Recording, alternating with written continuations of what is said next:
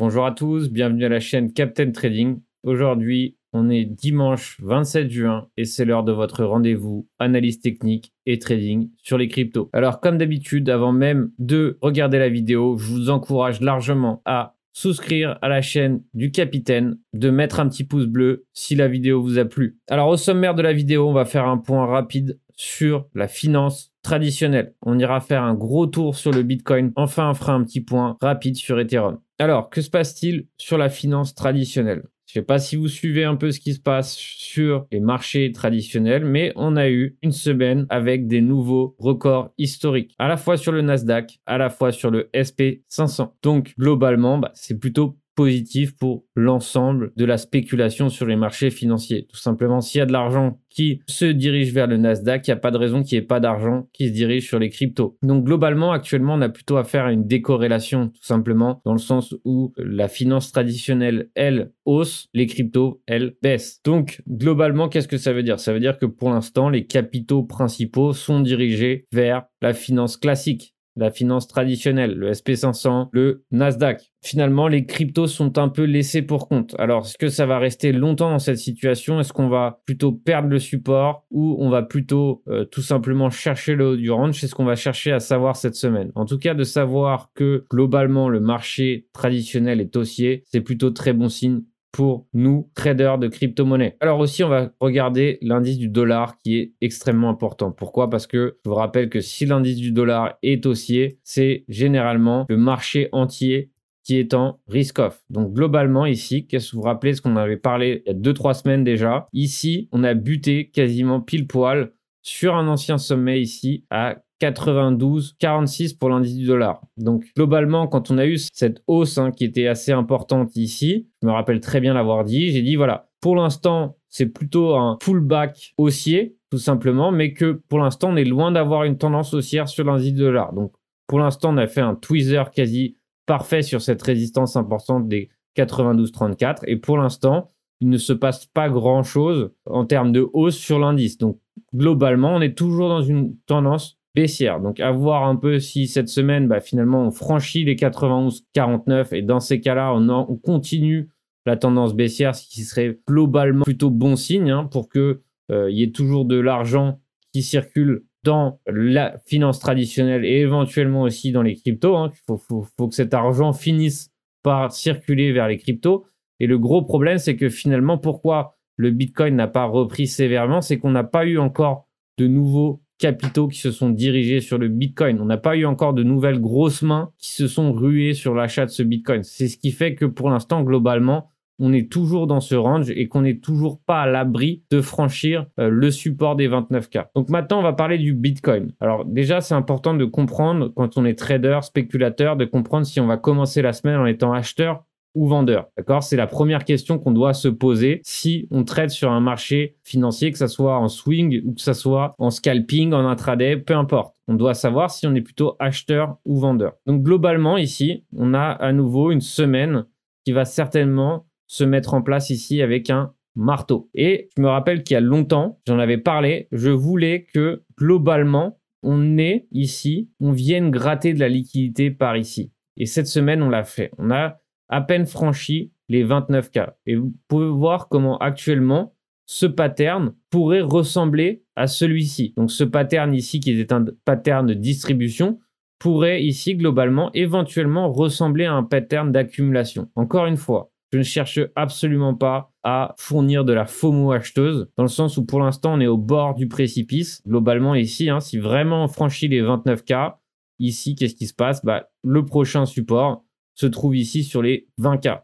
Et je peux vous assurer que de là à là, si on franchit ce niveau, ça ne mettra pas longtemps avant de l'atteindre. Donc globalement, je l'ai en tête. Moi, pour ma part, c'est acquis. Je sais que si vraiment on franchit les 29K, on ira sur les 20K et ça ne sera pas un effet de surprise. Je suis pas dans, dans l'espoir euh, ou autre. Je suis dans l'analyse technique, dans l'étude des, sommets, des, creux et des zones, on va dire, de congestion. Et la prochaine zone est ici. Mais globalement, en tant que trader, et depuis longtemps que je trade les crypto-monnaies, je sais que globalement, shorter un support est une mauvaise idée. Alors oui, éventuellement, il finira par lâcher ce support et dans ces cas-là, bah, je préfère me positionner sur une confirmation plutôt que ici de chercher à spéculer sur le short du siècle. Pourquoi? Parce que tout simplement, pour ma part, je préfère acheter des put options qui vont expirer dans 3-4 mois et éventuellement, si ce support lâche, je serai gagnant sur mes put options. Et dans ces cas-là, j'ai pas besoin de chercher ici à shorter à chaque fois qu'on se dirige éventuellement sur ce niveau. J'en reviendrai plus tard dans l'analyse sur cet exemple de put option et c'est finalement l'objet de la news pro de cette semaine. Donc de définir plusieurs stratégies put option pour le Bitcoin afin de pouvoir acheter le long, acheter ici, se positionner sur éventuellement chercher le haut du range tout en étant couvert à la baisse si le support lâche. Donc globalement ici, qu'est-ce qu'on a eu? On a eu un sell-off qui s'est mis en place samedi.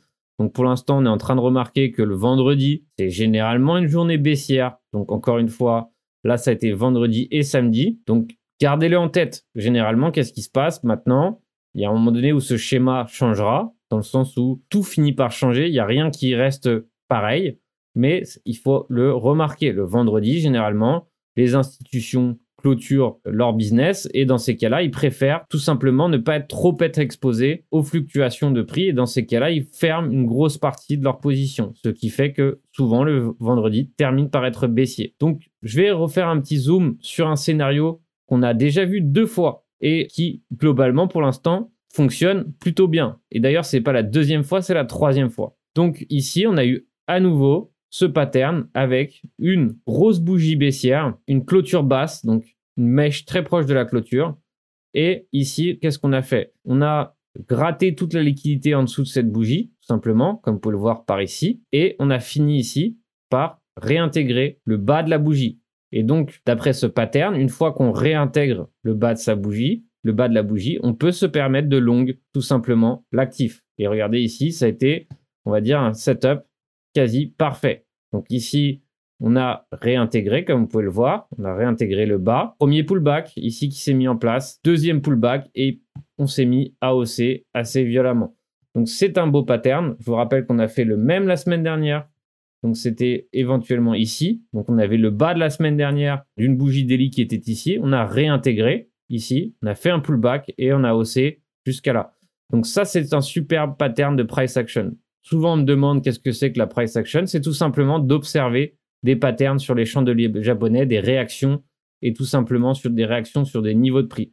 Donc deux fois qu'on a eu un bas daily qui s'est mis en place ici et qu'on a eu tout simplement une hausse qui s'est mise en place par la suite. Ici, c'est pareil. Ici, on a eu un bas daily, clôture basse, donc très proche de la mèche ici. Et une fois qu'on a réintégré ici, on voit que le prix est reparti à la hausse. Donc, encore une fois, c'est plus ou moins parfait à chaque fois. Il faut savoir quand est-ce qu'on est invalidé, il faut savoir quand est-ce qu'on sort de ce trade.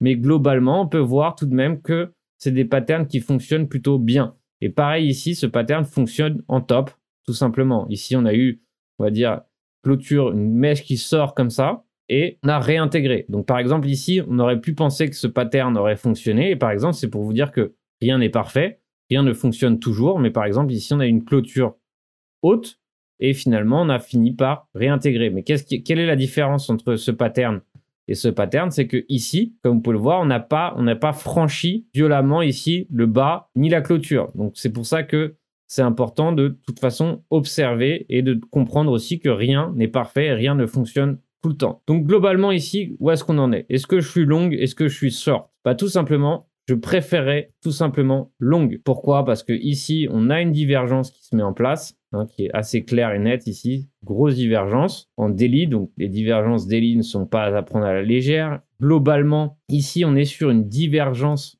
massive aussi. Si on observe la MACD, j'aime bien observer différents momentum tout simplement pour voir s'il y a des indications différentes. Et donc là, si on regarde au niveau du momentum, on voit ici que cette baisse ici n'a rien à voir avec celle-ci. On voit qu'en termes de vélocité, on n'est plus du tout dans le même secteur. Donc ici, globalement, qu'est-ce qu'on a? On a une divergence qui est là, qui est massive. Donc ici, pareil sur le RSI, on a cette divergence qui est là et on a des divergences de divergence. Ici, globalement, bientôt, éventuellement, ici, la ligne va croiser en MACD.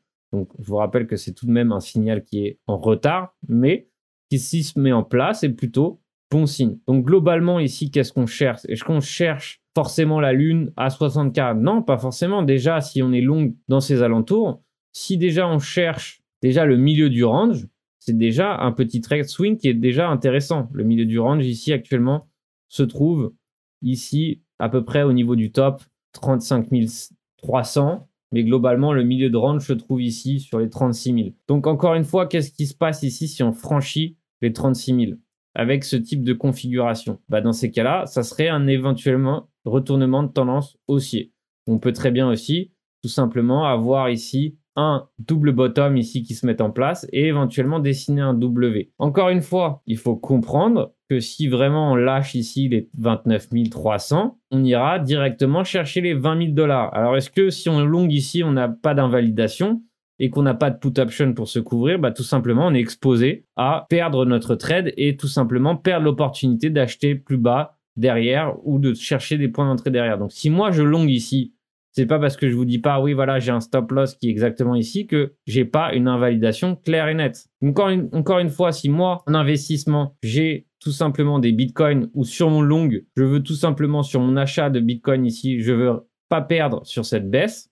D'accord? Si vraiment ici, je veux gagner du bitcoin sur cette baisse, bah, tout simplement, je vais me diriger vers des put options. Donc, dans ce cas de figure, j'ai acheté deux put options ici pour le 9. Donc, ça veut dire que je suis uniquement couvert jusqu'au 9 juillet. Donc j'ai tout à fait la possibilité de prendre des put options qui vont clôturer par exemple dans un mois. Et dans ces cas-là, ça coûte plus cher. Donc ça, c'est faut comprendre. Donc par exemple, je peux très bien faire un mix des deux, tout simplement pour m'en sortir mieux en termes de ratio gain-perte. Mais si on prend des put options qui vont expirer le 9 parce que je me dis voilà d'ici le 9, on a de fortes probabilités de clôturer à la baisse. Ici, dans ce cas de figure, j'investis 0,05 BTC dans ce put. Ça veut dire que je ne peux pas perdre plus de 0,05 BTC dans ce cas de figure, quoi qu'il arrive. Qu'est-ce qui se passe si vraiment, avant le 9 juillet, on perd les 30K, on, franchit le support des 30K à la baisse ici Qu'est-ce qui se passe? On voit que, par exemple, à partir de 25 000, ici, je suis déjà à 0,40 BTC.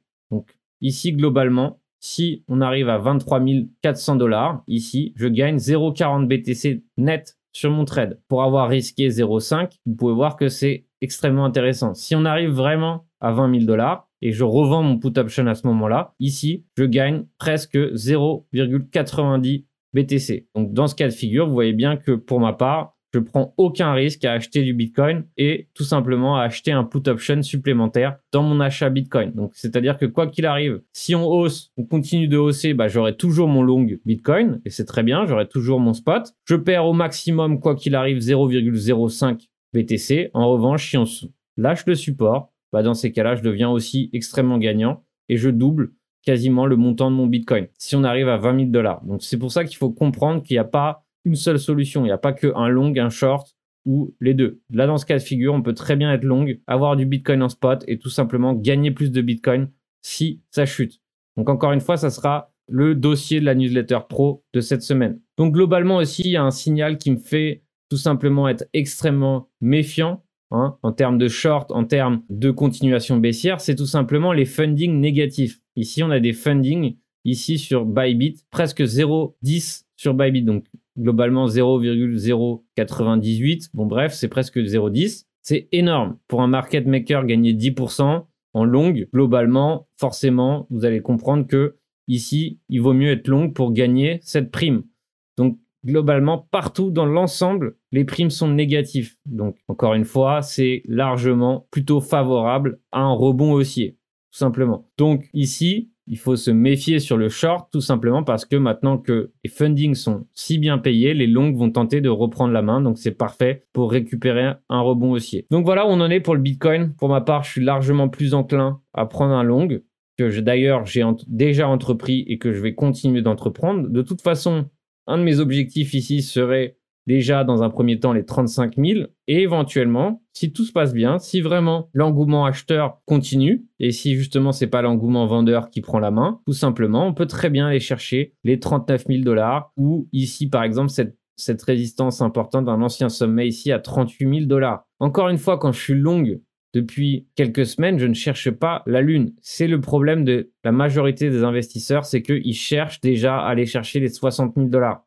Non, D'abord, on est dans un range, on est bien dedans, donc chercher, on va dire, à rester dans le range est déjà un trade intéressant. On est dans une stratégie de range, donc globalement, on doit euh, ne pas être trop gourmand sur nos achats. Alors, que se passe-t-il au niveau d'Ethereum? Donc, Ethereum, c'est pareil, on a aussi ce pattern de price action. Donc, encore une fois, je vais le, je vais le reciter pour que éventuellement, petit à petit, vous puissiez l'intégrer, donc le comprendre. Ici, globalement, on a eu encore cette clôture, grosse bougie baissière, clôture basse, et ici on a réintégré la bougie baissière. Donc même si encore une fois on se trouve sur un support majeur qui est déjà devenu extrêmement sensible, hein, parce que c'est la quatrième fois. Il y a de fortes chances pour que si vraiment une cinquième fois on le perce, on finisse tout simplement par euh, buter dessus violemment et dans ces cas-là, le franchir à la baisse. Et quel est le prochain niveau qui nous intéresse ou le prochain niveau, la prochaine zone de congestion? Elle se trouve tout simplement à 13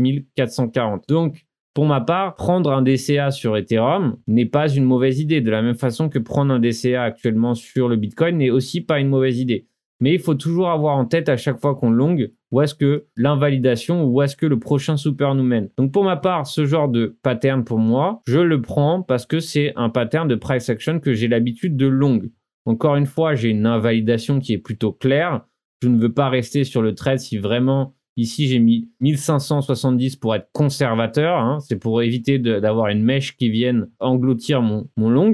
Mais globalement, c'est toujours pour moi un scénario long. On a une divergence baissière qui s'est mise en place. On a le Shop Index qui est plutôt fatigué de cette baisse. Hein. Donc, pour moi, on est sur un support. J'ai tendance à acheter les supports tout en ayant une invalidation plutôt que de short un support. C'est pas parce que je ne suis pas baissier. Enfin, j'évite tout simplement de shorter les supports.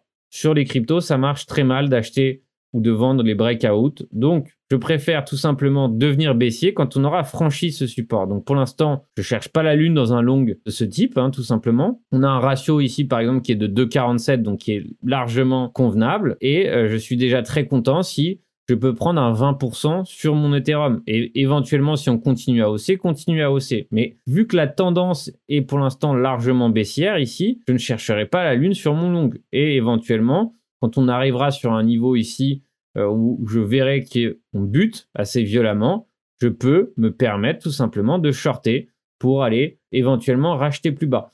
C'est comme ça que ça se passe, tout simplement, lorsqu'on est dans un range ou dans un bear market. Généralement, j'achète le support, je revends les résistances. Et c'est comme ça que ça se passe. Et jusqu'à qu'on ait un engouement acheteur, jusqu'à qu'on ait à nouveau une vraie vélocité acheteuse, on pourra se permettre des swings beaucoup plus longs. Mais pour l'instant, il ne faut pas chercher la lune. Donc pour résumer, globalement, je suis acheteur sur le court terme, c'est-à-dire que je vais prendre un swing acheteur et je suis couvert à la baisse si marché flanche. Comme vous avez pu le voir, les put options que j'ai mis en place sur le Bitcoin, je les ai aussi sur l'Ethereum. Donc je sais que si vraiment on lâche ces supports, je serai gagnant et je protège aussi mon investissement Bitcoin Ethereum. Je vous rappelle aussi que on est le début du mois très bientôt et que du coup c'est le moment de tester tout simplement l'abonnement pro à la fois newsletter pro et Discord pro sur Patreon. Pourquoi? Parce que Patreon facture tous les débuts du mois. Donc globalement, si vous rentrez tout de suite, vous allez pouvoir tester un mois pour ceux qui ont peur éventuellement de s'engager sur trois mois, six mois ou 12 mois, donc qui est l'offre que je propose sur mon site internet. Je vous rappelle que si vous prenez des